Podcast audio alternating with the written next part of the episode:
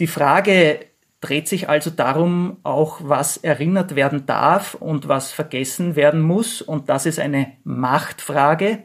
Und diese Definitionsmacht über die Vergangenheit ist in diktatorischen Systemen überlebensnotwendig.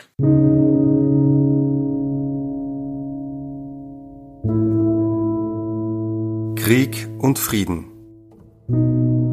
Der Podcast zur Furche-Serie.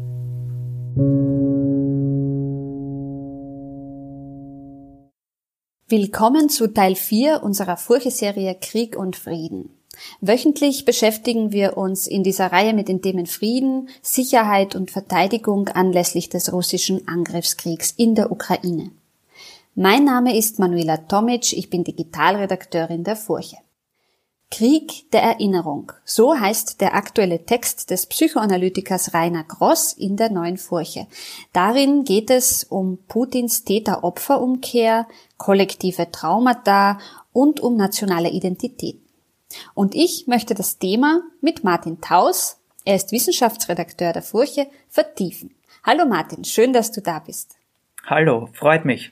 Wladimir Putin begründet die Invasion der Ukraine mit Entnazifizierung und nennt die Regierung in Kiew ein Naziregime, das russischsprachige Menschen unterdrücke und gestürzt werden müsse. Das klang und das klingt natürlich immer noch sehr befremdlich. Kannst du erklären, welches Narrativ da dahinter steckt? Ja, das stimmt. Also immer wieder betont Putin die Wichtigkeit des Kampfes gegen die sogenannten Neofaschisten in der Ukraine. Der Psychoanalytiker Rainer Gross hat hier darauf aufmerksam gemacht, dass es sich um eine Parallele zu einem russischen Heldenepos handelt. Nämlich äh, im Zweiten Weltkrieg ist ja dem nationalen Trauma des deutschen Überfalls von 1941 äh, später dann der größte Triumph der, der Russen gefolgt und auch die größte imperiale Ausdehnung der russischen Macht nach der Zerschlagung des Nationalsozialismus 1945.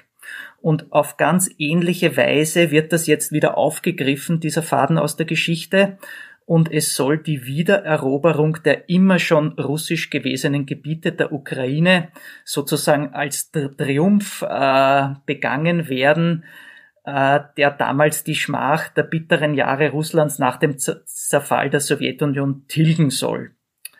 Da finden sich auch ganz gespenstische Parallelen äh, zur Ansprache Hitlers 1939, als dieser den Krieg gegen Polen legitimiert hat denn auch der selbsternannte Antifaschist Putin verwendet ganz selbstverständlich Vokabeln wie Volksfeinde oder Ungeziefer, die uns leider nur allzu bekannt sind.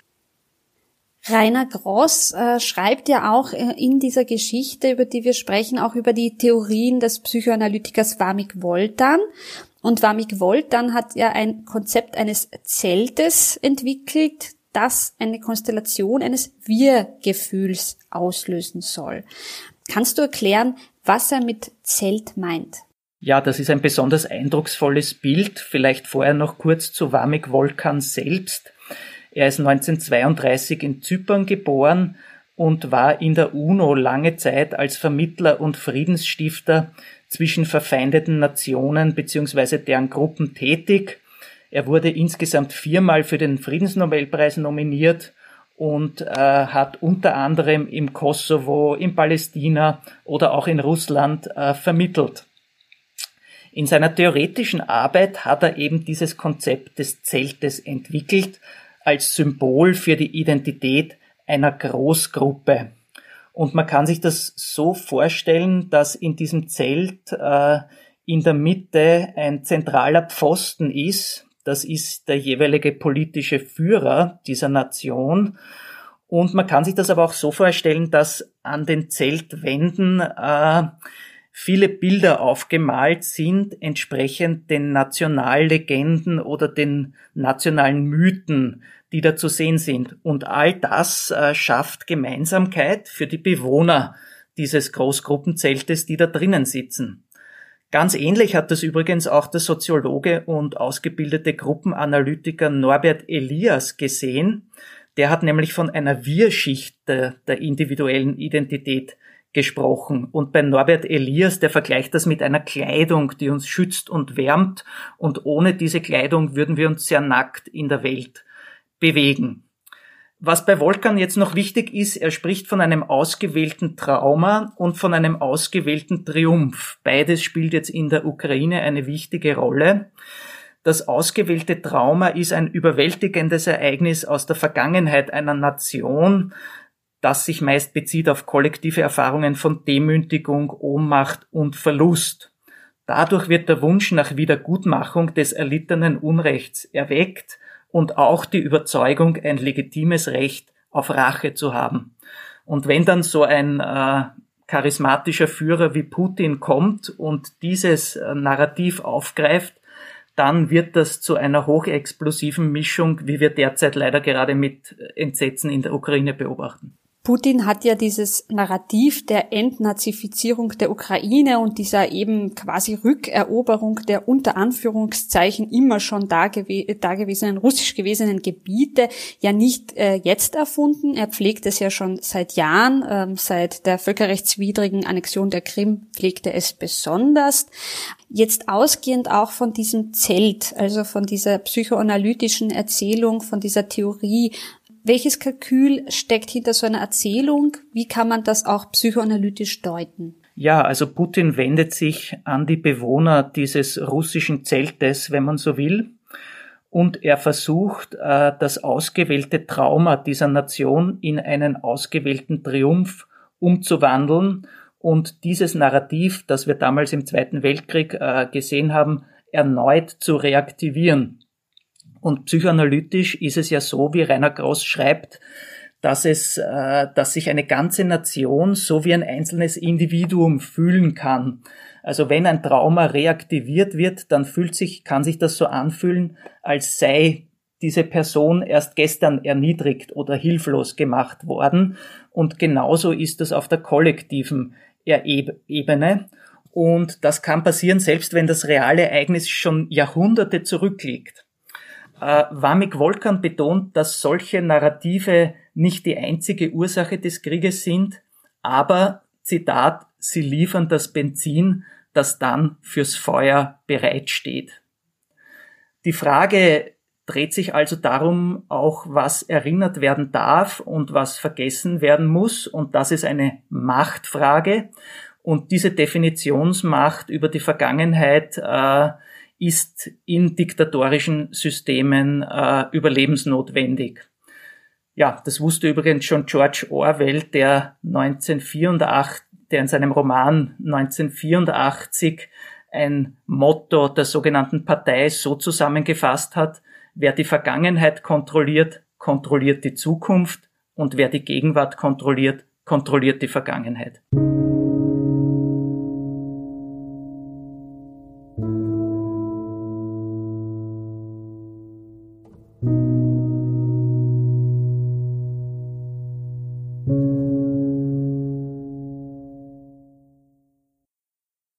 1984 von George Orwell wird jetzt sicher vielen, vielen wieder noch stärker ins Gedächtnis gerufen werden, angesichts auch der Repressionen in Russland, ähm, jetzt im Hinblick natürlich auf äh, Medien vor allem.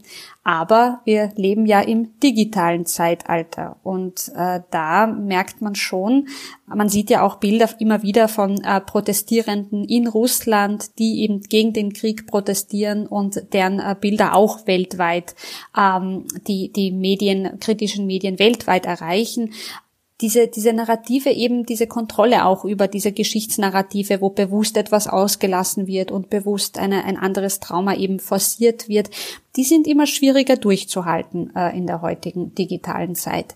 Ähm, wie würdest du den Unterschied äh, beschreiben? Was ist heute anders?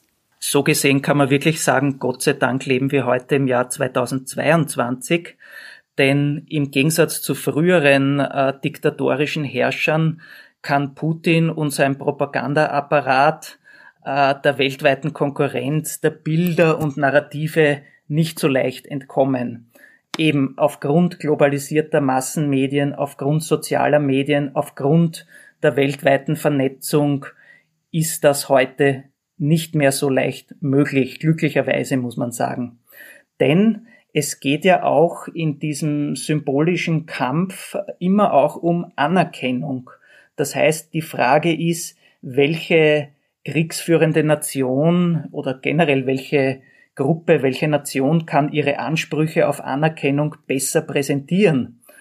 Und ja, wir erleben das derzeit, äh, dass äh, der Präsident der Ukraine da eine sehr gute Figur macht und dieser Kampf um Anerkennung von Russland eigentlich vom ersten Tag des Krieges an äh, verloren gegangen ist.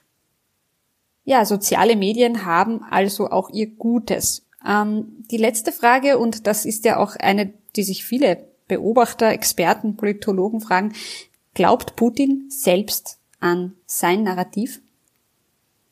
Äh, prinzipiell ist es ja auch unter den therapeutischen Professionen äh, wie Psychotherapeuten oder Psychiatern verpönt, irgendwelche Ferndiagnosen zu stellen und man muss sich sehr hüten vor irgendwelchen psychologischen Spekulationen in Bezug auf das, was jetzt in Putins Kopf vorgeht. Aber interessanterweise ist es schon ein Thema, das historisch relevant ist. Mir fällt da zum Beispiel ein Roman von Aldous Huxley ein, der 1962 eine positive Utopie verfasst hat, nämlich den Roman Island. Und da macht er sich schon Gedanken darüber, wie man Menschen mit problematischen Charakterzügen davon abhalten kann, äh, wenn sie an der Macht sind, sehr viel Unheil zu stiften. Also bei Huxley war das damals natürlich die Erfahrung mit Hitler und Stalin, äh, die man verarbeiten musste. Und äh, Huxley hat sehr stark an die Biotechnologie geglaubt. Er hat geglaubt, ja, künftig wird es einmal möglich sein, dass man schon im Kindesalter zu screenen anfängt und möglicherweise biologische Auffälligkeiten findet im Hinblick auf so einen problematischen Charakter äh, und dann eine entsprechende Behandlung präventiv einleitet, zum Beispiel mit Gentechnik oder mit Psychopharmaka.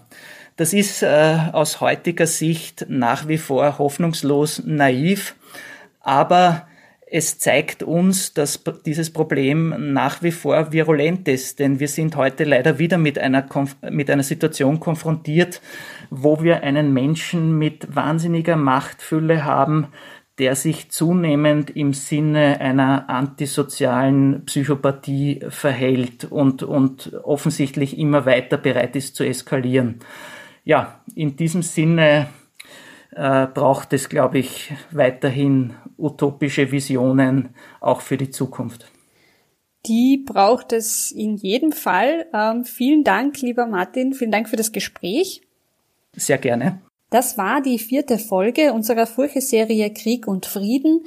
Auf furche.at slash podcast finden Sie alle weiteren Folgen zum Nachhören und wenn Sie die Furche abonnieren möchten, dann besuchen Sie uns doch auf www.furche.at slash abo. Krieg der Erinnerung, so heißt der Artikel von Rainer Gross zu unserem heutigen Gesprächsthema. Diesen können Sie ebenfalls online auf furche.at und in der aktuellen Printausgabe nachlesen. Mein Name ist Manuela Tomic. Ich bin Digitalredakteurin der Furche. Vielen Dank, dass Sie dabei waren und bis zum nächsten Mal. Krieg und Frieden. Der Podcast zur Furche-Serie.